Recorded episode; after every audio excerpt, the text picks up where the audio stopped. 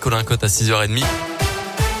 Bonjour Colin. Bonjour Mickaël, bonjour à tous. Et à la une ce matin en route vers Paris. Depuis plusieurs jours maintenant, les convois de la liberté s'organisent pour allier la capitale dès ce soir. Dans la région, le cortège Rhône-Alpes va repartir de Lyon ce matin, rejoint hier par des participants de la Savoie, de la Haute-Savoie, mais aussi de l'Ain. Une douzaine de personnes sont parties du plateau d'Hauteville selon le progrès. Laurent Gobi, un ambulancier licencié pour avoir refusé le pass sanitaire, fait partie des coordinateurs du mouvement. Il juge les lois sanitaires libertaires mais le mouvement de contestation va bien au-delà selon lui. On l'écoute.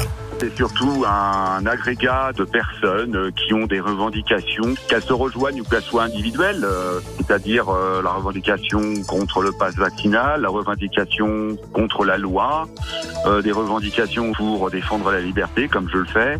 Il y a aussi d'autres revendications pour des personnes qui sont en difficulté, qui n'arrivent pas à finir et à boucler les fins du mois, des personnes qui sont en grande souffrance. Et, mais c'est surtout, on a l'impression, et pour quelques que soit le motif ou le sujet, hein, de ne pas être entendu, ni écouté, ni vu. Les convois de la liberté devraient donc rallier la région parisienne ce soir, mais les autorités de police ont déjà interdit l'accès des manifestants à la capitale. Les organisateurs souhaiteraient ensuite se rendre à Bruxelles pour une convergence européenne. Dans l'actualité également, dans l'un habitant de Saint-Denis-les-Bourgs mis en cause pour des violences sur sa belle-fille âgée de seulement 3 ans, c'est l'école du village qui a tiré la sonnette d'alarme il y a quelques jours en apercevant des marques inquiétantes sur le corps de la fillette qui a finalement été prise en charge lundi par les services sociaux, ce qui a provoqué la colère du beau-père qui s'en est pris au directeur de l'établissement euh, d'autres marques ont également été euh, constatées sur un deuxième enfant du couple âgé de 5 mois. Les deux parents doivent faire l'objet d'une expertise psychiatrique en attendant les suites de l'enquête. Plus de 50% des lignes téléphone et internet du sud de Mâcon encore touchées hier soir par une importante coupure de réseau. Elle dure désormais depuis plus de 24 heures pour une raison encore inconnue. Les communes de Saint-Symphorien, d'Ancel, Crèche-sur-Saône, Romanèche, Torrens et Vinzel seraient concernées notamment d'après le JSL.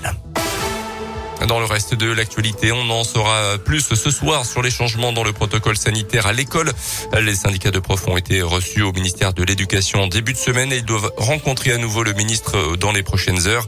Les derniers arbitrages pourraient donc être pris dans la journée. Parmi les pistes évoquées, la fin du port du masque obligatoire à l'extérieur ou encore une modification du traitement des enfants cas contact. 11 jours après la découverte du corps de la victime à Paris, un appel à témoins a été lancé hier soir pour retrouver un policier soupçonné d'avoir tué sa Il est armé et susceptible de se déplacer sur l'ensemble du territoire national selon les autorités. Dans ce dossier, la piste du féminicide s'est confirmée après euh, le résultat de l'autopsie montrant que la victime, une femme d'une trentaine d'années, est morte étranglée. Euh, son compagnon, également âgé d'une trentaine d'années, était déjà connu de la justice pour des faits de violence conjugale au préjudice d'une autre victime, euh, des faits qui remontent à 2019. Les sports avec le foot. Nantes dernier qualifié pour les demi-finales de la Coupe de France. Les Nantais ont battu Bastia hier soir et joueront contre Monaco pour une place en finale. Dans l'autre demi, Nice jouera contre Versailles, un club de quatrième division. Notez qu'en national, le FBVP se déplace au Mans ce soir à partir de 19h. Les Manceaux sont septième et les Burgiens quatrième.